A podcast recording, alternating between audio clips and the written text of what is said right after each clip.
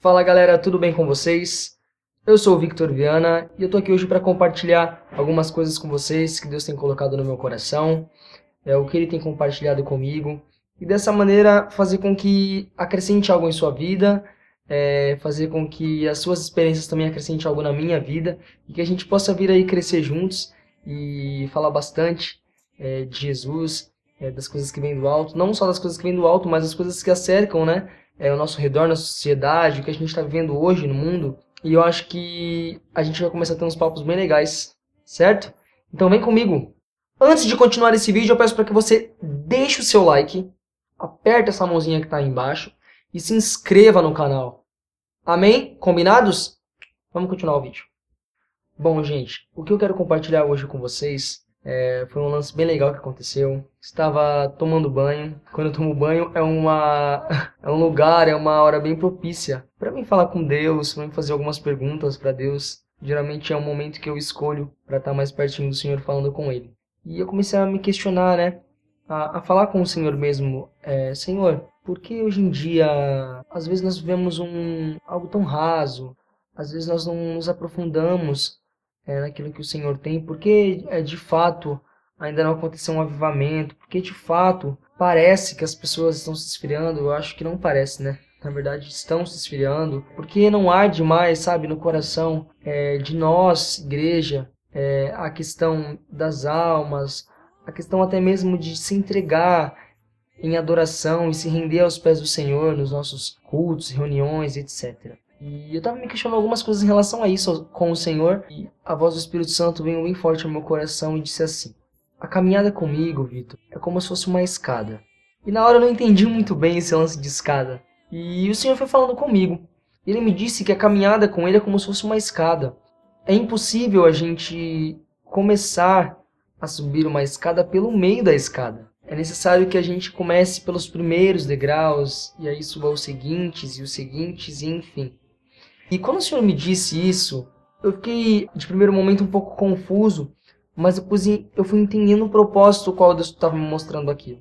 Esse raso que nós temos vivido, essa falta de paixão, de amor, de entrega pela sua palavra, pelo que arde em seu coração, é nada mais nada menos do que o cumprimento da palavra. E diz que no fim dos tempos, o amor de muitos esfriaria. Quando nós falamos em amor, não falamos só em amor pela palavra, o amor por aquilo né, que nós temos que fazer para Deus, não, mas o amor é, uns para com os outros, o amor família para com família, é, amor de mim para com o meu próximo, a falta de amor aonde eu sou indiferente às diferenças do meu próximo e toda uma gama aí que a gente pode tirar como exemplo hoje na sociedade. Muitos quando são apresentados ao evangelho são apresentados a um evangelho deficiente, a um evangelho que nos instrui, a um evangelho que nos coloca já no meio dessa escada.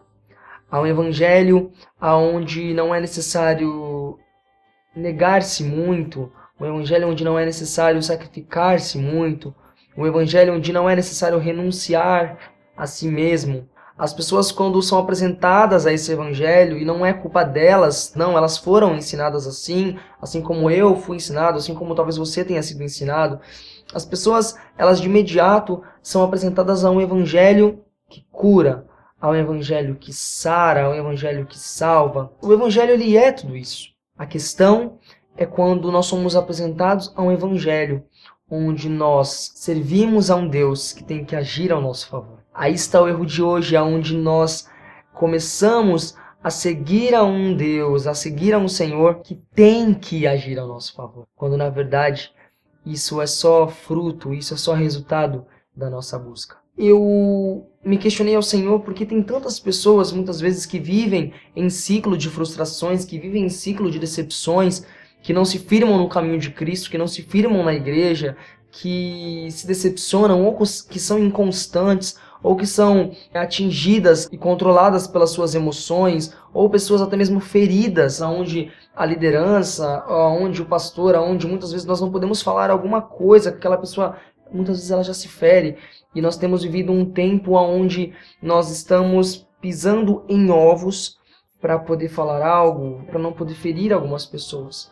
E por que nós temos vivido um evangelho assim? As pessoas são apresentadas a um evangelho onde elas já começam de imediato buscando a bênção, buscando a solução do seu problema, buscando o seu milagre. Isso de fato não é errado, mas isso se torna errado quando isso se torna o foco da nossa busca. Quando na verdade o foco da nossa busca deve ser primeiramente Cristo, o reino dos céus. A palavra diz né, que quando nós buscamos a Deus e o seu reino, todas as outras coisas são acrescentadas. Mas quando nós deixamos isso para trás, quando nós deixamos de lado e nós, com as nossas próprias forças, tentamos buscar aquilo que nós precisamos. Nós tiramos a centralidade de Jesus, nós colocamos o foco naquilo que nós precisamos. É o momento em que nós começamos a patinar. E nós começamos a patinar em um ciclo de busca. Mas a nossa busca, a nossa entrega não é por Deus, não é em conhecer mais o Senhor, não é em se aprofundar em adoração, não é em se aprofundar no estudo da palavra, não é em amar o que Deus ama ou sentir é, pelos perdidos aquilo que Deus sente, ou tratar o nosso próximo e suas diferenças como Jesus trataria. Não, quando nós deixamos tudo isso é, de lado e o nosso foco se centraliza em nós, no que nós precisamos, no que nós queremos, nós começamos uma busca por milagres, uma busca por bênçãos, uma busca pela minha necessidade, uma busca na satisfação que eu preciso. Só que essa busca ela não vai nos levar a lugar nenhum. Essa busca começa a nos cansar, essa busca começa a nada acontecer e essa busca vira finalmente um ciclo de frustrações e decepções. Um ciclo aonde a nossa fé não está firmada no evangelho de Cristo, na verdadeira essência do que é esse evangelho, Muitos querem começar pelo meio da escada, e quando se começa pelo meio da escada, algo que é impossível, se tem então a falência da caminhada com Cristo, a falência dessa jornada de fé com o Senhor. Mas quando nós temos em mente que para se subir uma escada se começa do primeiro degrau, então essa caminhada de fé virar uma aventura para o resto das nossas vidas. Uma aventura regada de bênçãos, de resultados, de milagres, de conquistas Porém, todas essas coisas serão apenas um resultado de uma busca com o foco certo, que é atingir o coração de Jesus, que é viver uma vida segundo a palavra com foco centralizado em Jesus. Quando o Senhor falou para mim em relação a essa escada, rapidamente ao meu coração veio, mas por onde é o começo? E muitas vezes nós estamos em nossos tempos, em nossas igrejas, passamos por movimentos manifestações do Espírito Santo, em que a glória toma a igreja, em que nós vemos experiências tremendas com Deus, mas muitas vezes e muitos de nós saímos dali e nos encontramos vazios novamente. Foi só mais uma noite, foi só mais uma visitação e muitas vezes aquela visitação ela não nos edifica ao ponto de sustentar a nossa caminhada cristã. E quando eu fui perguntar ao Senhor qual era o primeiro degrau, o Senhor disse claramente: o primeiro degrau para que tudo, tudo, tudo, as bênçãos, os milagres, tudo vem acontecer para que a gente chegue, né, à metade da escada e então continue subindo, continue subindo até a perfeição que é Cristo Jesus, até a eternidade. Eu perguntei para o Senhor, Senhor, qual o primeiro degrau? E aí o Espírito Santo falou no meu coração, o primeiro degrau, Victor, é o arrependimento. E quando nós escolhemos colocar o pé nesse primeiro degrau, que é o degrau do arrependimento, automaticamente vem os outros degraus. O confronto, a renúncia, é quando nós começamos a perceber que tudo aquilo que nós éramos antes de Cristo tem que ser agora transformado naquilo, a imagem que Cristo é.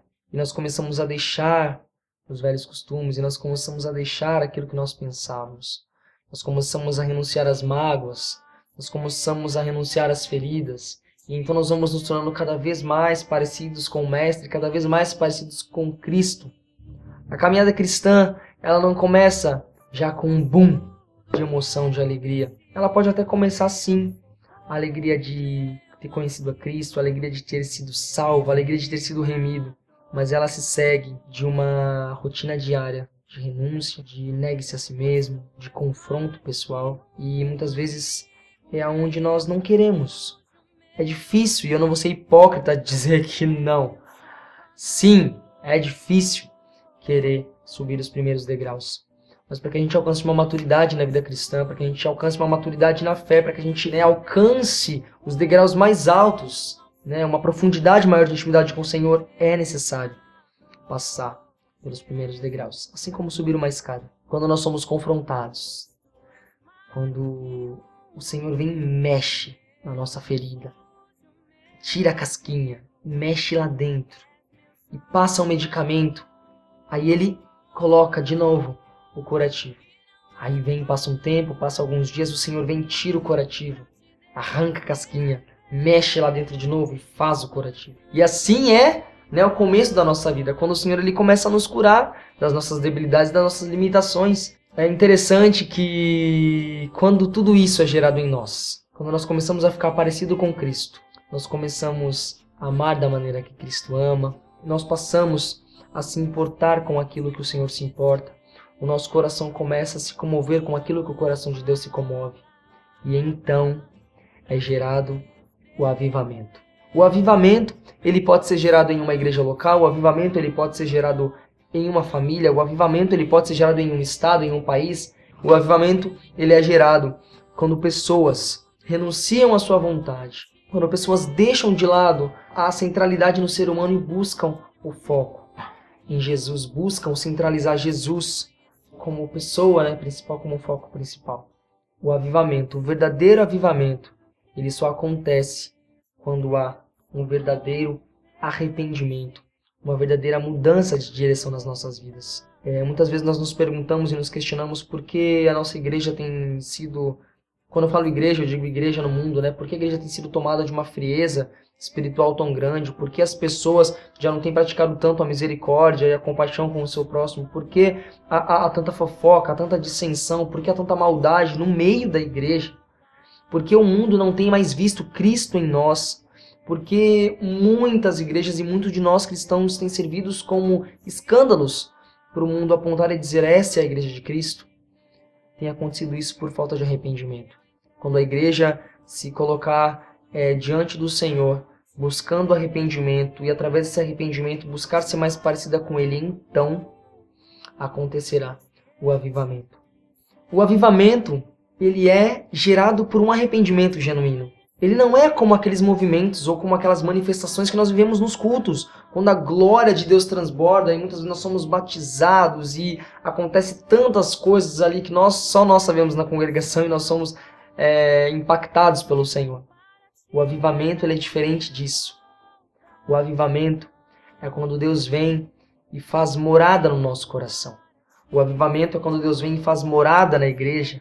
O avivamento é quando Deus vem e leva a igreja, leva aquele corpo, leva aquela comunidade a viver o propósito genuíno para o qual eu e você fomos chamados. Propósito de sermos representantes de Cristo, de seguirmos os seus passos, de sermos seus imitadores e fazer com que o mundo veja Cristo em nós. As manifestações, os movimentos nos cultos, quando a glória de Deus repousa sobre nós, isso não é morada. Isso é visitação.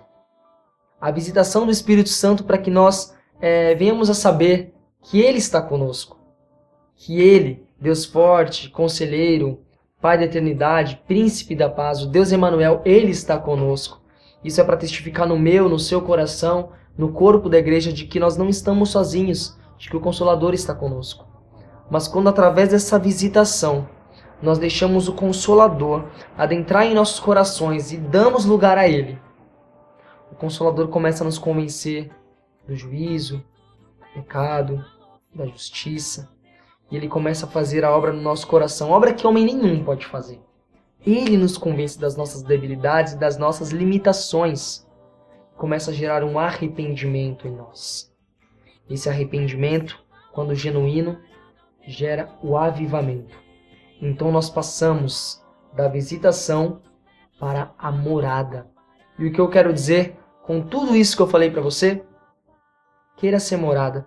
É muito importante a visitação do Senhor e como é bom sentir a presença dele e ter experiências com ele mas que todas essas experiências, toda vez que o Espírito Santo vir ao teu encontro, toda vez que você tiver uma experiência com o Senhor, que essa experiência de visitação sirva como porta de entrada para que o Espírito Santo comece a gerar em você arrependimento, para que esse arrependimento possa gerar um avivamento, que esse arrependimento seja genuíno, que nós venhamos a buscar ser mais morada do que casa de visita, que você deseje ser morada do Senhor, porque você sendo morada através de você, através da sua vida, através do seu testemunho, o mundo será impactado.